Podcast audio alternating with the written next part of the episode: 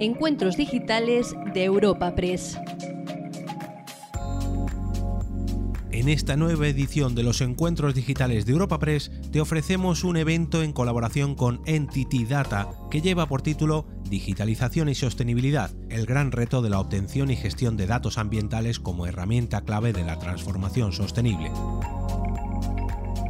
Para este encuentro contamos con la participación de Alonso Domínguez, socio de Green Deal e Ingeniería Sostenible de Entity Data.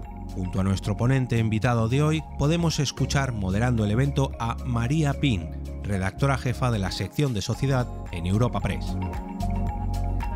Como herramienta clave de la transformación sostenible. En primer lugar, quiero dar la bienvenida a Alonso Domínguez, socio responsable de Green Deal y Ingeniería Sostenible de Entity Data, muy buenos días, Alonso, con que vamos a tener la oportunidad de profundizar en este gran reto, como hemos eh, mencionado, de la gestión y la obtención de datos eh, ambientales como clave en la transformación sostenible.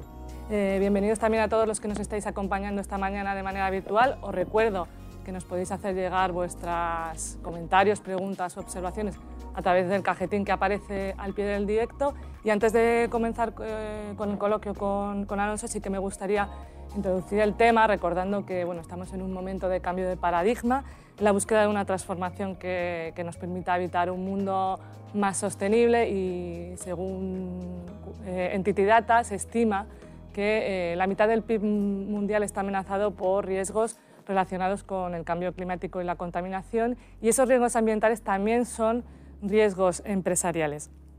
Por eso esa gran transformación que va a afectarnos a todos y que afecta a todo, hace que la sostenibilidad, las cuestiones que están relacionadas con el capital natural y el capital social sean también cuestiones financieras y además la, tendencia nos dice eh, que cada vez estas cuestiones eh, son más interdependientes. Los nuevos retos globales a los que eh, nos enfrentamos requieren un sistema interconectado donde esos riesgos que se derivan de esos retos que podemos eh, resumir en cambio climático, en pérdida de, biodiversidad o desigualdad social, puedan ser fácilmente evaluados eh, a través de información que, facilite, que tienen que facilitar las propias empresas eh, gracias a un reporte integrado que incluya la sostenibilidad. Por eso la, transformación hacia un modelo más económico, más sostenible, requiere necesariamente que se vayan incorporando o internalizando, como dirían los economistas, esos costes ambientales, sociales y humanos en los costes productivos de la empresa. Es decir, es necesario evaluar el desempeño real de las compañías y trasladar el impacto real que tiene su actividad. Para ello se necesitan datos comparables y de calidad que puedan ser utilizados y que puedan ser analizados por los inversores y por el sistema financiero. Es decir, un futuro cada vez más transparente, cada vez más digital y cada vez más sostenible requiere que las empresas comuniquen información que sea coherente, que sea comparable y que sea útil para la toma de decisiones. De este modo, para alcanzar los objetivos eh, de, biodiversidad y de descarbonización para los próximos años, es necesario que, que las compañías lleven a cabo tanto en sus procesos productivos como en su gobierno corporativo, una doble transformación, que es de digitalización y de, sostenibilidad. En este contexto, Entity Data ha elaborado el estudio de los negocios tradicionales a los negocios sostenibles, del que seguro luego vamos a poder profundizar con Alonso, que es un análisis que pone de manifiesto el valor de la sostenibilidad como el próximo hito a alcanzar en la revolución, como el hito a alcanzar en la próxima revolución industrial. Y también resalta el papel de la analítica de datos y de la gobernanza eh, de esos datos, del dato, en la toma de decisiones. En definitiva, el estudio lo que aborda son las oportunidades que brinda la transición de los negocios hacia un modelo de producción más sostenible y también más viable en el tiempo, en consonancia con, la legislación que está, eh, con las nuevas legislaciones que, entre otras cosas, encabeza la Comisión Europea eh, y también con la aplicación de los fondos Next Generation. El trabajo recorre los ejes más importantes de una estrategia de transformación del sector empresarial partiendo de la sostenibilidad como un factor económico. Concretamente apunta que no se trata tanto de, em, eliminar el impacto de la actividad humana en el entorno, sino de hacer o de imprimir a ese, a ese impacto una tendencia positiva, en positivo. Para ello, Entity, perdón, propone un, un, modelo empresarial de doble materialidad que vamos a luego a profundizar también en, lo que significa este modelo de doble materialidad, pero que podemos resumir en que hay que valorar tanto el impacto del ecosistema o del entorno, territorio, sociedad en las compañías como el de las compañías en el entorno. Eh, y para ello propone integrar cinco ejes de actuación, la economía circular, la lucha contra el cambio climático y la protección de la biodiversidad, de la agricultura y del agua. Sin avanzar mucho, podemos, eh, podemos decir que el trabajo concluye que los datos van a permitir evolucionar hacia una sociedad basada en el conocimiento y también hacia una, eh, hacia una economía más sostenible. Bueno, pues para hablar de todo esto, para profundizar en estos temas, tenemos con nosotros a Alonso, al que vuelvo a dar, Alonso Domínguez, socio responsable de Green Deal y Ingeniería Sostenible de Entity Data, al que vuelvo a dar la bienvenida. Y, vamos ya en materia, Alonso. Me gustaría, em, para, para, un poco contextualizar el tema también, aunque sabemos que la sostenibilidad, bueno, pues está, a día de hoy sabemos que para, todo el mundo tiene claro que es esencial en, en, todas las áreas de, de, la existencia, podríamos decir. Eh, nos gustaría sí que nos situases en qué momento están las empresas en relación con esa sostenibilidad. Bueno, pues nada, buenos días María y muchas gracias por, por invitarme a, esta, esta, presentación. Eh, sí, respecto a la pregunta, eh, vamos a ver, llevamos muchos años trabajando en temas de sostenibilidad y todas las empresas tienen su dirección de sostenibilidad, sus objetivos de sostenibilidad desde hace muchos años. Lo que ocurre es que realmente en los últimos años eh, la demanda social ha crecido muchísimo respecto a estos temas, por tanto también las administraciones eh, y todos los organismos, eh, digamos, públicos han, han regulado con, con mayor, eh, con mayor fuerza y han, han, puesto objetivos más, más potentes para los próximos años y eso implica que las empresas prácticamente es que no estén llegando a, alcanzar y a vislumbrar realmente qué es lo que se les, se les está pidiendo, ¿no? porque es masivo la petición de, de información, de datos, de regulaciones, y de objetivos eh, para los próximos años. Estamos hablando de 2030, que parece que está muy lejos, pero estamos a, a ocho años y esto pasa rapidísimo, 2040 y 2050, ¿no? Eh, donde están prácticamente los objetivos establecidos, sobre todo en, en, Europa, ¿no? pero prácticamente en todo el mundo occidental hay objetivos de este tipo. Todas las empresas, eh, desde hace muchos años, algunas más y otras menos, llevan haciendo temas de sostenibilidad. inicialmente un poco pues, lo que es, bueno, pues vamos a ver que qué, podemos hacer para ayudar al medio ambiente, qué, qué temas podemos impactar, eh, dónde estamos teniendo algún problema de riesgo climático y, bueno, atendiéndolo. ¿no?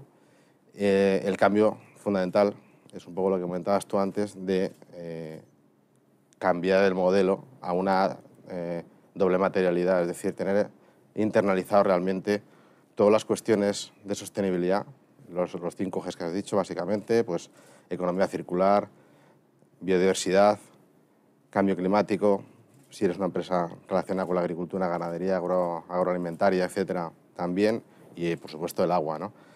Eh, yo creo que esos, esos ejes son muy, hay, hay, otros muchos más, evidentemente depende de qué tipo de empresa seas, pero lo que es muy importante es tener, tener claro que todos los costes eh, ambientales relacionados con estos ámbitos, todos los impactos ambientales positivos y negativos, tienen eh, ya, eh, gracias a pues, muchísimos estudios que hay Naciones Unidas, la Unión Europea, eh, cantidad de universidades, ya hay una forma de materializar eso en costes reales, costes financieros.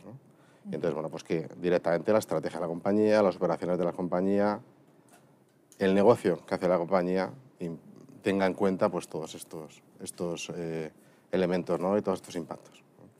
Claro, pero me decías que, pese a que desde hace mucho tiempo sí que es verdad que las empresas pues, tienen un departamento de sostenibilidad, ¿no?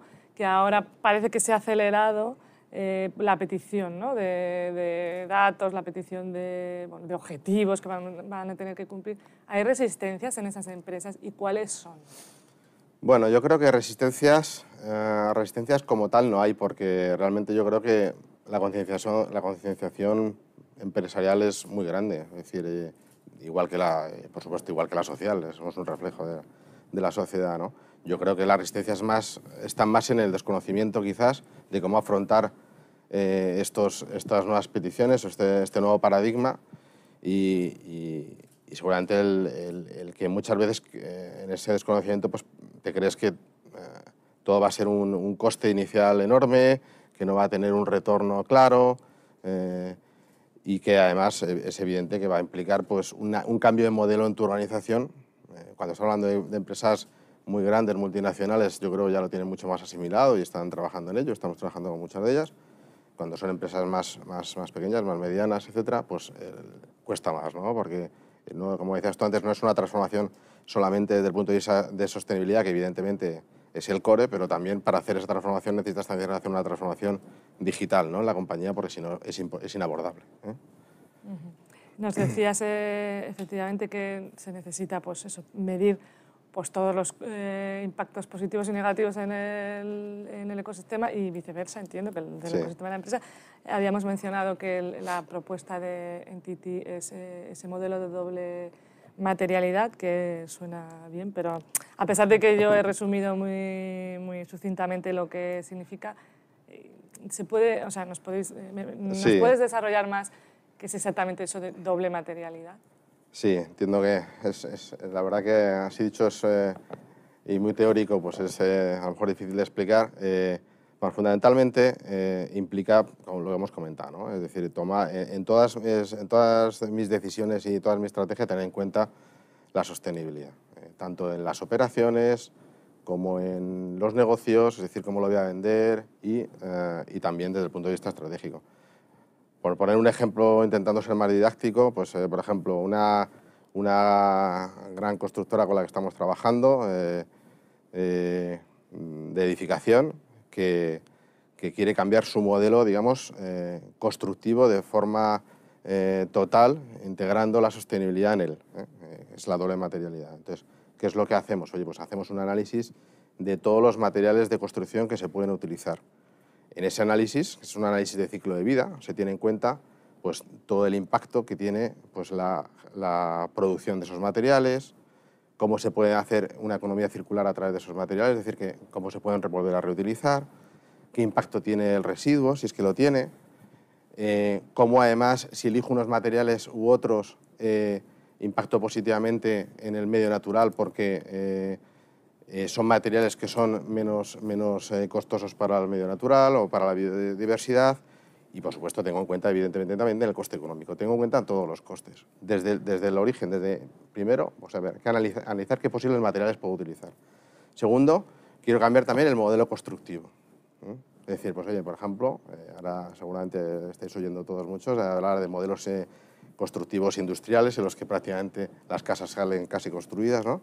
Bueno, pues oye, pues voy a hacer prácticamente en una fábrica mucho más controlado. Eh, pues bueno, ¿qué implica? Pues implica también reducción de costes de los materiales, implica rentabilidad eh, positiva para la compañía desde el punto de vista económico, pero sobre todo implica también que estoy teniendo en cuenta eh, la materialidad ambiental y, en, en, la toma de mis decisiones de qué modelo constructivo voy a hacer y qué materiales voy a utilizar. Y además, como yo estoy en mi estrategia, estoy diseñando casas pues, más eficientes, eh, con menos consumos, eh, eh, más, más sostenibles en el futuro. Y lo estoy haciendo ¿por porque la gente, la sociedad me lo está demandando, pues también está teniendo en cuenta, digamos, la materialidad social. Entonces, digamos, teniendo en cuenta, digamos, todos los, todos los ámbitos, es como de verdad estoy consiguiendo hacer un negocio que sea de crecimiento sostenible y de crecimiento sostenido. ¿Eh? Es decir, va a seguir creciendo porque la demanda social te lo va a seguir permitiendo. ¿eh? No sé si es un ejemplo... No, te iba a decir que es un ejemplo que a lo mejor es más fácil de ver porque estamos hablando de, materiales que se sacan del, del, territorio, de que impactan en el territorio, pero por ejemplo una empresa financiera, ¿no? ¿Cómo aplica, o sea, cuando no pero que sin embargo también tiene un impacto en el entorno, ¿cómo aplica esa doble materialidad? O una empresa pues, de comunicación. Pues mira, yo sé, una empresa financiera. Una empresa financiera, eh, si estamos hablando pues, de, una empresa que está, por ejemplo, prestando dinero, ¿eh? Eh, está prestando dinero para determinados proyectos. Esos proyectos están haciendo para desarrollar qué cosas, una fábrica, una planta de energía fotovoltaica o o cualquier otro proyecto, ¿no? o una casa. ¿no? Entonces, esa casa también está teniendo un impacto. Al final yo estoy de forma directa, a lo mejor no, pero de forma indirecta sí, y hay que tener en cuenta todo. Esa, es la diferencia, ¿para qué estoy prestando yo el dinero? De hecho, por eso, ahora es muy importante eh, el poder reportar correctamente como empresa eh, o como, como emprendedor poder reportar mis, mis objetivos eh, de sostenibilidad y todo eh, el impacto que tiene ¿eh? en mi negocio, en mis operaciones, y poder reportarlo a todos mis stakeholders, pero principalmente también a las empresas financieras, porque si no, no me van a dejar el dinero. Porque las empresas financieras no, no van a querer invertir en cosas que a ellos también les genere un impacto negativo en su capital natural. También lo tienen, aunque parezca eh, Aunque parece que no. Eh, de hecho, te, abundando en esta pregunta, es decir, todos los sectores se tienen que ver interpelados a tener ese reporte de sostenibilidad. Claro, es que ¿Hay alguno que, pues que, que, esté más rezagado, que, que, que se vea menos eh, porque tiene un impacto más indirecto y al que haya que... Mm, o, o, hay o sectores sobresalientes, bueno, evidentemente pues los de construcción, evidentemente tienen más, tienen más, tienen, son más, pueden ser más conscientes ¿no? de, del impacto que generan, pero, pero hablando de cómo están las empresas dentro de la sostenibilidad ahora, ¿hay algunos sectores que, que pongáis vosotros? Bueno, pues esto sí tiene, tiene, que haber más pedagogía en ese sentido, porque igual no se sienten tan... Bueno, seguramente los sectores eh, que ahora mismo, donde, donde más esfuerzo hay que hacer seguramente es en el sector primario, ¿no? todo lo que es agricultura y ganadería. Eh, es, el, es un sector que sí eh, ha ido avanzando, pero está, son, pues, son, normalmente son microempresas eh, o pymes, cooperativas. Además, en el mundo de agricultura y ganadería, eh, el impacto, el impacto sobre la diversidad, el impacto sobre el agua, sobre el cambio climático es, es muy, muy, muy, muy, muy, muy grande. Y, es un sector que además seguramente es el que menos tecnificado esté y en el que menos eh, eh, se haya trabajado en, este área. ¿no? Con lo cual, pequeñas mejoras pueden cambiar mucho. Y luego me llamaba también la atención de algo que has dicho, que, mm, que reducirán costes. Entonces, también hay, pues esa sensación ¿no? de que la, la, aplicación de un nuevo modelo mm, en la empresa no reduce los costes, sino que los, eh, que los amplía. ¿no? Entonces, a lo mejor también nos falta esa pedagogía de decir, no, no, si es que mm, haciendo esta transformación te vas a poder ahorrar costes, vas a ser más eficiente, ¿no? Claro, sobre todo, vamos a ver, ya, o sea, costes desde el punto de vista financiero, desde el punto de vista económico, eh, es, posible que te ahorres porque eh, vas a tener, si es un caso de eficiencia energética, pues es evidente, pues voy a consumir menos, con lo cual, con el precio que está la energía, pues todavía más. Si es un tema de, reducción de emisiones, pues evidentemente como emito menos emisiones, pues voy a tener que pagar menos sanciones o, eh, o si soy una empresa que no solamente no emito emisiones, sino que absorbo emisiones, absorbo CO2, pues encima voy a poder cobrar de esa absorción de CO2. ¿no? Es decir, se puede materializar ya todos los impactos positivos sobre el medio ambiente y los negativos, se pueden materializar económicamente también. ¿no? pueden medir. Y se pueden medir, o sea, decir, y, cada vez se van a medir más y se va, cada vez se van a, certificar eh, eh, esos impactos. Entonces, eh, evidentemente, todas las empresas cada vez más van a tener que tener en cuenta sus decisiones estratégicas. ¿no? Es, es, es, es, economía también. ¿no? Decías además que, bueno, pues sobre todo en la Unión Europea, ¿no? los objetivos a 2030-2050 son muy ambiciosos. Bueno, según quién, según quién, pero bueno, para, para, el sector empresarial son muy ambiciosos y se tienen que preparar. Eh, y en, este nuevo escenario, em, ¿cómo pueden las empresas hacer para prepararse para esa nueva realidad regulatoria que es social y también es de mercado? Bueno, pues es un poco lo que comentábamos un poco antes. Yo creo que lo más importante es que las, empresas cambien conceptualmente de modelo de, gestión. ¿no? O sea, tienen que introducir eh, eh, la doble materialidad, el, pensar en, la sostenibilidad no solamente desde el departamento de sostenibilidad de la compañía, que es la que reporta la memoria de sostenibilidad y eso prácticamente pues, todas las empresas lo tienen, sino que eso esté eh, metido en la, compañía desde, desde abajo a arriba. ¿no? Es decir, eh, evidentemente apoyado por la gobernanza de la compañía, pero, pero tiene que estar en toda la toma de decisiones, desde la materia prima inicial hasta cómo se opera o se ejecuta o se produce, hasta cómo se vende, que son los negocios, y evidentemente pues, eh, todo, todo, el gobierno de, la compañía, la estrategia futura de la compañía tiene que tener en cuenta eh, digamos, la materialidad ambiental, si no eh, pues va a quedarse fuera. ¿no? Y luego, pues muy importante pues, el, el, que a la vez hagas una transformación digital para poder ser capaz de medir correctamente toda esta materialidad. ¿no? Y yo creo que tienen que hacer también un cambio digital, ¿no? Yo creo que, pero yo creo que eso lo están haciendo prácticamente todas las empresas ya, ¿no? Es decir, no solamente por motivos de sostenibilidad. Eh, hagamos un inciso cuando hablamos del gobierno de la empresa. O sea, efectivamente estamos hablando de, aplicar esa doble materialidad tanto al proceso productivo como al gobierno de la empresa. ¿Qué significa eso? ¿En qué, en qué afecta a, a, las empresas de una forma práctica para que nos entiendan? Em, bueno, pues que básicamente pues que desde, desde el Consejo de Administración se establezcan objetivos, objetivos que impliquen que desde el primer empleado al último, tenga en la cabeza que no solamente eh, hay que tiene que tener en cuenta el coste económico para valorar eh, eh, la materia prima que utilizo o el, o el, agua que utilizo o el, o el coste de, por lo que voy a venderlo, sino que tenga en cuenta también el impacto que va a tener, porque eso tiene un coste. El impacto que voy a tener, si, ese, si esa materia prima la voy a poder reutilizar o no, si esa materia prima eh, viene de, un país que le, está generando un problema en su biodiversidad, también va a tener un coste final porque lo van a parar y yo no voy a poder tener esa materia prima. O sea, ya no solamente es por... por también es por la propia interés, ¿no? Claro, no solamente por...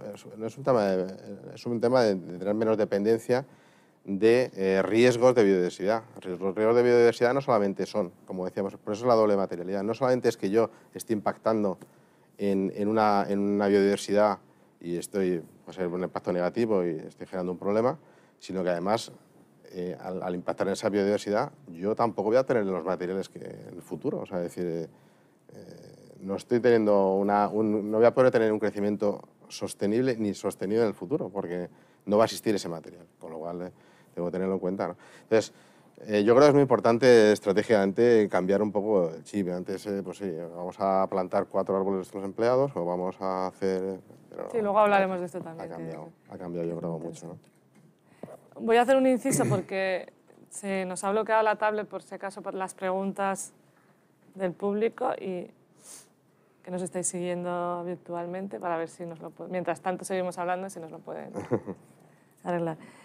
Decías que todas las empresas están ya poniendo en marcha la digitalización o la tienen ya puesta. Me mm. imagino que eso siempre es un proceso que, que se tiene que ir renovando. Pero, ¿qué, qué valor aporta la digitalización? A, lo mejor antes no se visualizaba tanto que esa digitalización también tiene un valor para la sostenibilidad. ¿no? ¿Qué valor aporta la digitalización a ese, a ese proceso, a esa transformación de sostenibilidad? Bueno, eh, en, el eh, contexto que estamos hablando y en el nuevo concepto o modelo de gestión empresarial que estamos diciendo, de la doble materialidad, para poder yo tomar decisiones, para poder yo analizar correctamente todos los impactos, eh, todos los eh, ciclos de vida de los materiales, por ejemplo, etcétera, tengo que tomar muchísimos datos que vienen de muchísimos sitios y en, muchos casos a tiempo real. Con lo cual, no solamente tengo que tomar los datos para tener una, primera foto y tomar y, saber cómo estoy, ¿eh? qué impactos tengo, ¿eh? hacer un diagnóstico, sino también luego, cuando yo tome eh, medidas para tener impactos positivos, mejorar los impactos negativos que tengo, cuando tome esas medidas para poder medir que están teniendo resultado positivo, con lo cual implica también no solamente una toma de datos inicial, sino una toma de datos continua, para lo cual pues, al final pues, necesitas sensórica IoT, eh, tiempo real para tomar datos. Eh, luego los datos que recibes no solamente son datos que te impliquen directamente a ti, sino también indirectamente, porque le estás pidiendo datos a proveedores tuyos, estás pidiendo datos, a lo mejor tomando datos de, de un bosque del que tú tomas, eh, coges madera, o un bosque donde tú has invertido para, para que sea un, una, absorción de, de CO2 tienes que aglutinarlo con datos económicos, o sea, es una cantidad masiva de datos que necesitas eh, unos, unos, medios para, unas herramientas tecnologías para gestionar eso de forma importante. Eh, inteligencia artificial, eh, Big Data, bueno, todo lo hemos oído, pero, pero aquí es absolutamente necesario porque si no, yo no voy a tener la información como para poder tomar los datos. Y si no tengo la información para poder tomar decisiones, luego tampoco la voy a poder reportar correctamente. Y además la voy a tener que poder reportar correctamente de en un formato que nos van a pedir para que lo puedan comparar con otras empresas y para que lo puedan eh, certificar posteriormente. Con lo cual, eh, va a ser muy difícil. Eh, todas las empresas, digamos, o una gran mayoría de ellas, sí que están haciendo un análisis de, de sus impactos de nivel directo. O sea, decir, pues oye, lo que consume mi, el personal que trabaja en mi compañía, la energía, eh, los materiales, tal, lo que es directo. Lo que es más difícil evaluar es el indirecto. ¿no? El indirecto es, es el salto cualitativo. ahora mismo las empresas grandes estamos trabajando con ellas para generarlo, que es cómo poder pedir toda esa información, toda esa información masiva de datos a todos los proveedores, eh, finales o no, eh, de, sobre, la, sobre sostenibilidad, sobre impactos de biodiversidad. Es que suena así, imagino que no es tan, pero suena complejo, ¿no? ¿Cuál es el aporte? Me imagino que pues para la empresa tiene que pues también eso, tener esa, esa capacidad ¿no? de tomar datos o...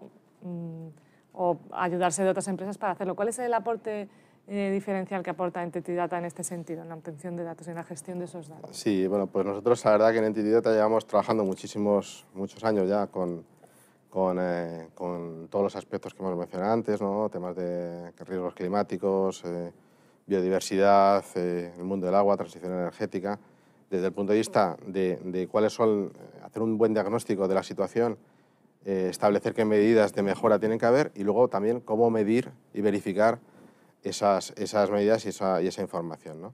Para ello, pues, eh, hay un primer trabajo, digamos, muy de campo, de, de ir a los, a los, al terreno ¿no? para, para, para, poder eh, hacer un buen diagnóstico de, de las situaciones y luego establecer cuál sería, digamos, la toma ya de información de, de, esa, de, datos de forma continua, que a lo mejor son con sensórica, etcétera, y estableceríamos ya unos un cuadros. Inciso, sensórica es meter un chip. No, sensórica es, pues, es, un, es un sensor. Pues un sensor que mide temperatura, por ejemplo, o que mide CO2 que se está emitiendo, o que mide eh, evaporación de agua, o que mide... Y luego se reporta eso. Claro, eso directamente se reporta, se van recibiendo todos los datos, todos los datos se van eh, recibiendo en una plataforma y de ahí van generando unos cuadros de mando. ¿no? Nosotros tenemos ya desarrolladas también dentro de NTT, pues eh, gracias a que tenemos un, conocimiento tecnológico, no solamente para el tema de sostenibilidad, sino para otras muchas cosas, de temas de inteligencia artificial, de Big Data y tal, pues tenemos desarrolladas plataformas específicamente para temas de cambio climático, para temas de, agricultura, eh, por ejemplo, de, de, tecnificación de regadíos, eh, por ejemplo, de temas de, trazabilidad de productos alimentarios, por ejemplo, de, intercambio de, bonos de CO2, eh, que es para, para mejorar, por ejemplo, el caso de riesgo climático, para el tema de fauna también. Por ejemplo, hay plataformas que son capaces de medir directamente y valorar el coste económico que implica cada una de las cosas. tenemos ya plataformas y herramientas diseñadas para poder ayudar a las empresas a, hacer esa transformación sostenible. ¿no? Cada empresa es diferente en su mundo, ¿eh? porque cada uno tiene unos impactos diferentes. Eh, decía antes la empresa de construcción, ahora se me ocurría también, por ejemplo, una, una gran eh, generadora eléctrica pues que tenga muchas, muchas plantas, de, muchas centrales hidroeléctricas, por ejemplo. Tú sabes, vosotros sabéis que con la central hidroeléctrica, eh, que tiene grandes pantanos, pues eh, eh, tiene un área, un área de, de, terreno muy grande que es de la propia empresa, porque la tiene que adquirir. O es una concesión, por lo tanto tiene que controlarla, o es suya. ¿no? Entonces, bueno, pues todo ese, ese, capital natural, y aquí sí que es un capital natural real, porque se puede ver, eh, son terrenos, pues tiene, una, tiene fauna, tiene biodiversidad, tiene impactos positivos y negativos. Y, muchas empresas ya lo que están haciendo es, oye, pues en todos esos terrenos vamos a ver qué, se puede hacer, ¿no? Desde el punto de vista de impacto positivo, de incluso desde el punto de vista social también, cómo se puede eh, eh, optimizar, que haya empleos allí que también ayuden a que, a que se mantenga la biodiversidad, pues, pues explotaciones madereras pequeñas que limpien el bosque, eh, de explotaciones de miel, por ejemplo, pues que es bueno para, para que mantengas abejas, para la, biodiversidad. Bueno, pues cosas que son muy simples luego, ¿no? Pero, pero que es tener en cuenta cosas que muchas veces no se han tenido en cuenta, ¿no? Y, y, empresa, y bueno, y eso va también para la administración, la administración pública. Tiene la el gran patrimonio natural en todos los países es de la administración pública. Voy a hacer un inciso para, porque los usuarios, eh, aunque hemos hablado de ellos, sí que nos preguntan qué sectores están abanderando o van más adelantados en la transición sostenible. Así que, bueno, pues eh, seguramente los de todos los que implican transición energética van más avanzados, eh, grandes eléctricas eh, y también los de construcción, sobre todo de edificación. Construcción sostenible también está muy avanzado. Eh, yo creo que son más. Luego, evidentemente, todas las entidades financieras están implicándose cada vez más en, en, qué es lo que están financiando y para qué y por qué. Y luego, por supuesto, la administración pública. La administración pública es la principal, ¿no? es la que está impulsando, dotando de fondos, regulando y estableciendo objetivos. ¿no? Y también nos preguntan cuáles son los sectores que hemos más o menos más avanzado, pero no sé si hay algún otro. ¿Cuáles son los sectores que más camino tienen que recorrer en relación con la transformación sostenible? Sí, fundamentalmente el sector primario. Eh, pero fundamentalmente porque es un sector eh, que normalmente es muy de microempresas, eh, tiene un impacto además muy, muy fuerte sobre, sobre todos los aspectos que hemos hablado antes, el cambio climático, la biodiversidad, etc. Y tecnológicamente son los que tienen más, más, más gap, no trabajan en oficina, no, no tienen digitalización tampoco, les cuesta más, ¿no? Pero sin embargo, mm, ahora eh, está dando un salto cualitativo y cuantitativo muy importante en ese sector. eso, eso te iba a preguntar, porque claro, es verdad que tú imaginas el sector primario, ¿no? un agricultor, ¿no? un ganadero. Eh, no es lo mismo que una gran empresa, ¿no? que, que puede entrar más a la digitalización. ¿Cómo entra un o se tienen que asociar, o cómo lo pueden hacer, ¿no? Para, o cómo lo están haciendo, o estáis detectando realmente que hay un interés desde ese sector por, por digitalizar algunos de, sus procesos precisamente para, para, ser más eficientes. Sí, vamos a ver, hay un, hay un interés muy, muy, muy claro, ¿no? Yo creo que las nuevas generaciones además hacen mucho porque cada vez, claro, entran generaciones eh, eh, más adaptadas al mundo tecnológico, ¿eh? que que están empezando a, llevar la producción de pues, ganaderas o, agrícolas o pesqueras incluso. Eh, y cada vez están más, más eh, relacionados con la, con la tecnología, ¿no? Ya cualquier chaval sabe utilizar eh, su móvil perfectamente, todo, con lo cual, pues oye, oye, ¿por qué no puedo ver en el móvil cuánto, cuándo tengo que regar y, en qué momento para ser más eficiente, ¿no? ¿Cómo puedo hacerlo para gastar menos energía? Eso, yo creo que la conciencia existe. como la administración pública está también eh, incentivando mucho y ayudando mucho a que eh, se puedan pedir eh, ayudas, a intentar también que, que haya concentración, concentraciones de, agricultores que puedan pedirlo conjuntamente de forma que se, les pueda dar más fácilmente. Y yo creo que va, a haber va a haber una revolución tremenda en el sector primario, no solamente en el mundo desde el punto de vista de sostenibilidad, pero va, va a, ser, eh, va a afectar muchísimo a la sostenibilidad porque es uno de los sectores que más, que más eh, afección tienen. Eh, va a haber una transformación tremenda, ¿no? porque los demás sectores todos tienen algo. Aquí es donde más, donde más les falta, ¿no? En general. Nos preguntan también cuáles son los retos ambientales a los que más surge dar solución y cómo se está abordando la cuestión desde el punto de vista institucional y empresarial, algo que ya hemos abordado, pero sí a lo mejor citar esos retos ambientales a los que urge más la solución? Bueno, pues depende mucho del país y de las zonas. En el caso de España, por ejemplo. En el caso de España, pues está claro, desertización, ¿eh? el cambio climático, la afección en España va a ser tremendo. Tenemos desertización, eso implica a su vez eh, inundaciones porque no, no, tenemos barrera de, para el agua, eh, tenemos una contaminación cada vez mayor en, en ríos, cauces. Eh, claro, eh, la Administración eh, yo creo que está atendiendo todos esos temas desde, hace muchos años y se está trabajando mucho. Yo creo que también la clave va a ser que la demanda, como decíamos al principio, la demanda social ahora mismo ya es tan fuerte, que ahora mismo ya todo el mundo intenta ayudar, que se están empezando a establecer también, no solo lo hemos comentado antes, pero la propia Administración está estableciendo también plataformas y, y, formas de que cualquier ciudadano pueda anunciar o, iba a decir denunciar, ¿no? pero no más bien es anunciar o pues que existe un problema en algún sitio, eh, que la administración lo pueda, lo pueda eh, tratar rápido, etc. ¿no? Yo creo que la conciencia existe. ¿eh? El tema yo creo que, que son poner los medios y las herramientas para que se puedan atacar de forma urgente. ¿no? Mm. Pero vamos, España tampoco es un país de, los, de los peores donde trabajamos. Pues, dime de los peores. Oh, Asia, es tremendo. ¿Y, qué? Porque al final las, las, compañías son cada vez más globales. Entonces, qué, retos, o sea, qué diferencia para que, a lo mejor aquí no lo tenemos eh, visualizado porque no es un problema que nos afecta En Europa la concienciación social es tremenda, ¿no? Eh, en Estados Unidos también. En otros países, pues menos. aunque también existe, en países de tercer en, desarrollo ahora mismo eh, también tiene una concienciación social, a pesar de que están pensando es en que les afecta su supervivencia, ¿no? Claro. Por ejemplo, en el caso del cambio climático, en todas las microislas. Es que o sea, la concienciación social es global. Es verdad que las herramientas eh, y los medios están más en el mundo central, porque los tienen, pero también es cierto que incorporando, eh, lo que comentábamos antes, el análisis de cómo impacta en mi empresa, en la sociedad en general, eh, todos esos, esos, cambios y esos riesgos climáticos, eh, yo debería también tener que ayudar a que en el bosque de Birmania pues, eh, intente tener impactos positivos. ¿no?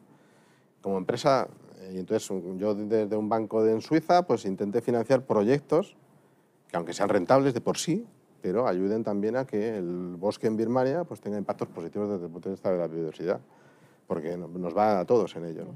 Entonces es, es así, o sea, no... Eh, hemos hablado de, mm, también de, lo, que es, indispensable el uso de los datos para, para llevar a cabo este proceso, esta transformación.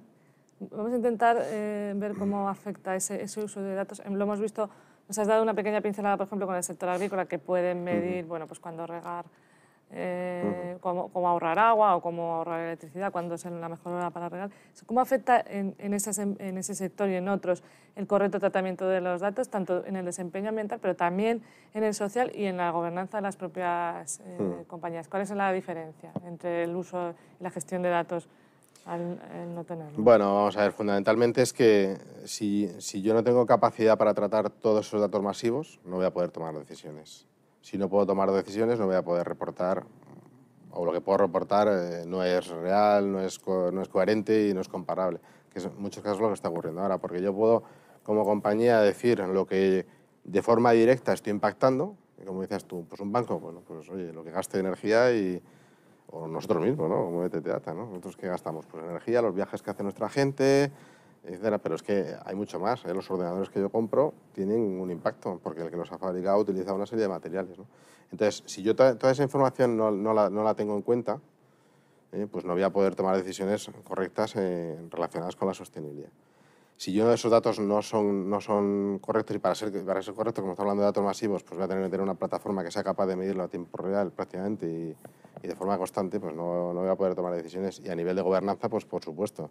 Primero, para que la estrategia que yo he definido pueda ver y medir si, si se está cumpliendo. Y luego también para reportar a mis stakeholders, mis socios, a mis eh, financiadores, eh, a todo el público en general que, que atiende mi compañía, pues eh, lo que estoy haciendo, ¿no? Claro, es que si te pones a pensar... Porque si no, al final solo vas a decir, bueno, es que yo un día di dinero para una ONG que trabaja en Osende. Bueno, y, eso, y, eso, que, ha conseguido, ¿no? Pues no sabemos, ¿no? No te lo puedo decir, pues no lo sé. Entonces te quedas ahí, es decir, es, no, no, lo, no, lo, puedes materializar tampoco en, en impactos positivos de, forma económica, ni impactos negativos, ni, no tienes una forma de, de comparar con el resto, ¿no? Claro, esa, a lo mejor es la diferencia ¿no? entre la transformación sostenible de ahora y la que veníamos desarrollando hasta ahora, que, bueno, que la sostenibilidad está, es verdad, desde hace tiempo con nosotros, pero quizá pues no, no teníamos forma de comparar, de, de, medir fiablemente. Ahora ya se puede, podemos decir, ahora todo lo que mida una compañía eh, se tiene la posibilidad de hacerlo con datos fiables, comparables con, con, las de otras compañías y otros países y certificables? Sí, básicamente, prácticamente en todo, sí. Eh, hay algunas cosas que son muy abstractas, que a lo mejor es más difícil, ¿eh? pero en general sí, en general sí. Es decir, que es evidente que tienes, que tienes que implantar ese modelo en tu compañía, tanto digital como sostenible, pero, pero sí, se puede hacer, claro. ¿Y eso es parte de la forma de evitar antes lo has dicho tú, voy a plantar 10 arbolitos o... Bueno, el greenwashing. o sea, que no está mal, ¿eh? O sea, que antes... El problema, el problema del greenwashing es mm, hacer cosas por, la, por el medio ambiente que está bien. O sea, plantar árboles está bien. Eh, o cualquier otro tema está bien. O reducir el CO2, ¿no? Por, ejemplo, eh. hubo durante mucho tiempo que las compañías eh, pues, se dedicaban a medir la reducción del CO2 de una forma vamos, como automática y, y ya está. Y lo reportaban, ¿no? Sí, pero bueno, está bien, es, una reporte, es un reporte pero obligatorio. Quizá luego se decía, bueno, sí, reduces CO2, pero no has reducido ningún otro impacto de tu compañía. Claro, el problema es que, no, que se trataban de forma independiente y las estrategias iban por, de forma independiente. Por un lado estaba, oye, por la Dirección de Sostenibilidad es, oye, vamos a ver qué cosas podemos reportar y comunicar que, podemos, que hacemos nosotros en materia de sostenibilidad y otra cosa lo que estamos diciendo nosotros ahora, que es vamos a transformar la compañía, transformar la compañía desde el punto de vista de sostenibilidad y, por, y luego también digital para poder atenderlo y que, y que, esté imbuido en todo. Es decir, yo si reduzco algo es porque también en mis operaciones, en mi negocio, me interesa, me afecta y lo he tenido en cuenta. O sea, es decir, no es eh, por hacer, por hacer ¿eh? simplemente por la imagen. ¿eh? Claro, eso, eso es lo, lo, que te preguntaba. ¿Qué capacidad tiene el dato? Es verdad que antes no se podía, porque claro, por mucho que quisiera yo, vamos a ver, yo estoy comprando una madera del bosque de Birmania, pero yo se la compro a un distribuidor que me la vende aquí en Valencia. Yo, cómo puedo ayudar allí, no, no, no, lo puedo materializar, no, tengo en cuenta, no lo he tenido en cuenta, no, tengo la información, eh, el propio proveedor tampoco la tiene. Al final esto es un ciclo, ¿eh? eh un análisis de ciclo de vida y están todos los, todos los datos están interconectados y evidentemente según evolucionemos y la transformación eh, de sostenibilidad y digital del dato eh, vaya, vaya implantándose en más compañías, sobre todo las más grandes, pues cada vez más todo el resto va a tener también la información, porque la información va a ser transparente para todo el mundo. Claro, por eso eh, lo que te pregunta es, ¿el dato o acabará con esa, con, esa, mm, con esa concepción de que la búsqueda de la sostenibilidad por parte de las compañías es una cuestión de imagen, que a algunos les hace un poco recelar por ejemplo, de, pues, pues, de, estas tendencias. Sí, claro, en cuanto el dato sea fiable y comparable. Ahora mismo, por ejemplo, mm, las plataformas que nosotros tenemos, en, que hemos desarrollado en Entity Data, están basadas en blockchain, con lo cual eh, los datos están registrados y no se pueden modificar bajo ningún concepto, con lo cual yo sé si un proyecto de CO2 que, eh, que ha evitado no sé cuántas emisiones en, yo sé, en Jamaica, por decir una cosa, pues no se ha utilizado en 10 sitios a la vez, por ejemplo, ¿no? Eh, o, eh, o, cualquier, cualquier otro esquema. El, tema es que realmente hasta ahora no había la información para, para, para, para, tenerlo en cuenta y ahora mismo sí la va a haber. Ya voy a poder comparar con otras empresas, voy a poder comparar los datos y los datos van a ser fiables, sí. Te voy a preguntar por dos eh, acontecimientos que pueden haber mm, influido, haber marcado la tendencia a más, a menos. Eh, tanto en la digitalización como en la sostenibilidad. ¿Cómo ha afectado la pandemia a esta tendencia a nivel pues, de transformación sostenible y digital? En, bueno, la pandemia es una crisis eh, tremenda que ha pasado, ha pasado al mundo y la sociedad en general y, y, la salida de esta crisis pues, ha acelerado. acelerado. Primero porque durante la pandemia eh, yo creo que eh, pues la concienciación social ha crecido todavía más, de, que tenemos que cuidar eh, el mundo, tenemos que cuidarnos, tenemos que mantener un, entorno seguro. Eh, y además porque prácticamente todos los gobiernos, por supuesto en Europa, pero también en el resto del mundo occidental, pues han apostado por invertir en la transformación digital y la transformación de sostenibilidad como uno de los medios para generar valor en los países y salir de esta crisis, ¿no? desde el punto de vista económico también. ¿no?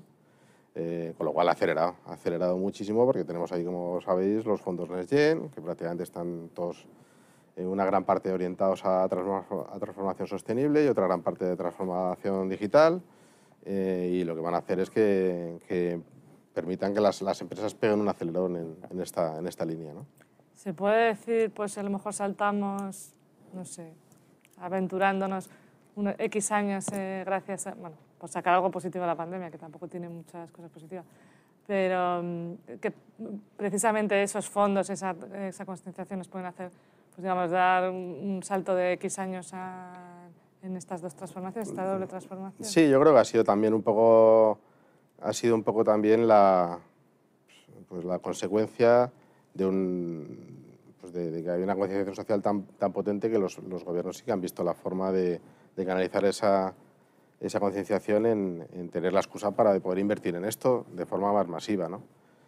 Eh, de todas maneras, esta transformación va a llevar años. ¿eh? Es decir, bueno, cuando decimos lo de los objetivos de Europa, que si son o no son son bastante, bastante, bastante agresivos los objetivos europeos. ¿eh? O sea que... Es decir, porque estamos hablando de que estamos, es una transformación del 100% de las compañías, de las empresas, de la sociedad en general, de las administraciones públicas. Eh, y estamos hablando de en 2030 hay unos objetivos que son tremendos y en 2050 ya son salvajes. ¿no? Entonces, bueno, eh, y la mano de obra que hay en, en, el mundo es la que hay para llevar esto a cabo. ¿no? Entonces, mientras más digitalicemos, más rápido vamos a ir, ¿verdad? porque al final nos van a permitir utilizar herramientas de automatización, de inteligencia artificial, etcétera, pero esto va a llevar su tiempo. ¿no? Mano de obra y, y formación. Y, Y formación, y profesionales formados hay para que se... Para, tanto para digitalización como para sostenibilidad, para que en las empresas, no sé si las tienen los tienen que incorporar o porque tiene que haber empresas que se dediquen a eso, como Entity Data, pero eh, tenemos la mano de obra suficiente para llevarlo a cabo. Bueno, tenemos la que tenemos. Eh, seguramente para todo im- el impulso que hay ahora mismo se nos quedaría pequeña, o sea, decir, pero va a pasar el problema, es, es general en, todo, en toda Europa. ¿eh? Falta mano de obra cualificada. O sea que hay que poner un poco el, el pero en la formación en también. la formación, sí. Hay que formar mucha más gente y, y seguir invirtiendo mucho en cualificar a la gente en, en estos ámbitos, ¿no? Los próximos años. Y luego te quería preguntar también, bueno, pues ahora estamos viviendo la guerra en Ucrania y también las consecuencias de esa guerra nos han llevado a la inflación, a bueno, una serie de, aparte de la guerra en sí, Sí. Eh, pues una, eh, movimiento de población, eh, desplazados de ucranianos a- al resto de países de Europa. ¿Cómo afecta eso también a la actividad de las empresas, a Bueno. la subida de precios en general? ¿Cómo está afectando? Bueno, ¿Cómo se puede al final, como, claro, es que es ot- otra gran crisis, ¿no? Eh, otra gran crisis que, oye, pues la, la invasión de Ucrania ha provocado, pues que ahora mismo eh, eh, se aceleren eh, o se, no, se tenga se tome conciencia de las realidades de lo que estábamos diciendo que podía ocurrir, es decir, eh, riesgos climáticos en base a, a, a- a guerra- a guerras o invasiones, etcétera y tal. Eh, ahora mismo estamos viendo como en Ucrania, donde se, se, se prácticamente se plantea todo el cereal, gran parte del cereal que necesitamos en, en, en Europa, pues ahora mismo la dependencia que tenemos en Europa de ese, de- de ese cereal, pues la tenemos que suplir de otras formas, ¿no? Y eso va a tener un impacto importante. Si eso lo, tuviéramos, lo hubiéramos tenido asumido, ¿eh? pues seguramente hubiéramos eh, lo hubiéramos analizado de otra forma, por supuesto, que te voy a decir de transición energética, ¿no?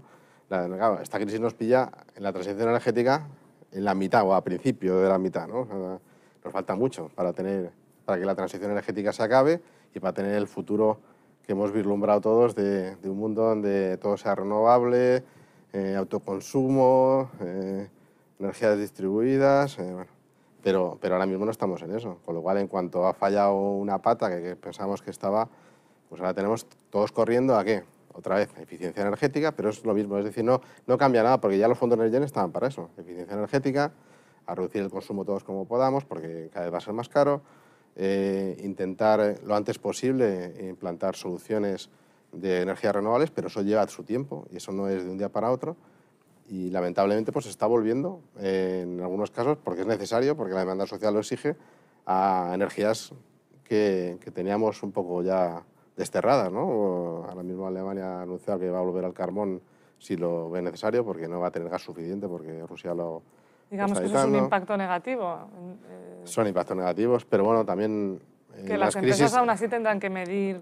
Sí, sí, claro, sin duda. Pero bueno, son impactos negativos, pero bueno, también, por otro lado, las crisis siempre aceleran, aceleran eh, todas las, eh, las estrategias que estén ya avanzadas. ¿no? Entonces, en este caso, como evidentemente la estrategia de sostenibilidad europea es muy clara, pues todo esto lo va a acelerar. Es decir, eh, y además se va a ver todavía con, con mayor importancia. ¿no? Tenemos que reducir la dependencia del resto de países, por lo tanto, eficiencia energética, eh, reducir consumos eh, y tener energías alternativas suficientes. ¿no?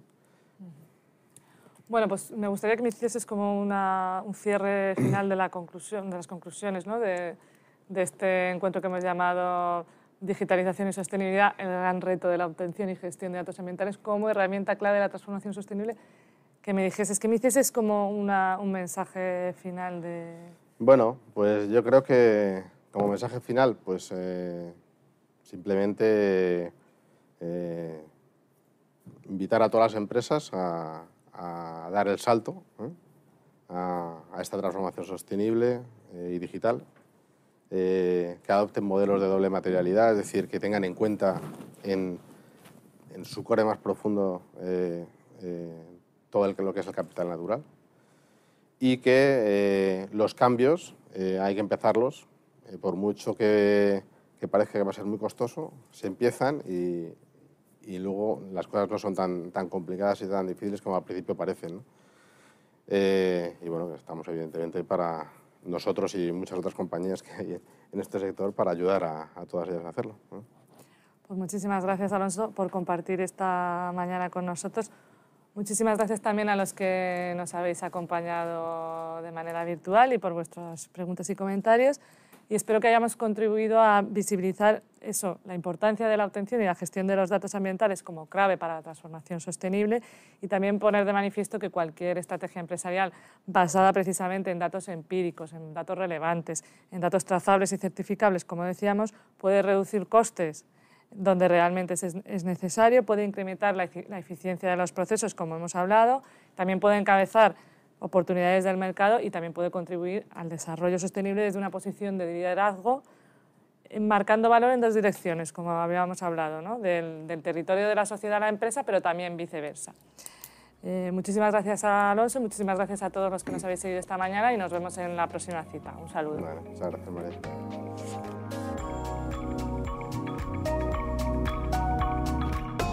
Despedimos esta edición de los encuentros digitales de Europa Press invitando a todos nuestros oyentes a descubrir el resto de episodios de este podcast, así como los del resto de programas de nuestra red a través de europapress.es barra podcast.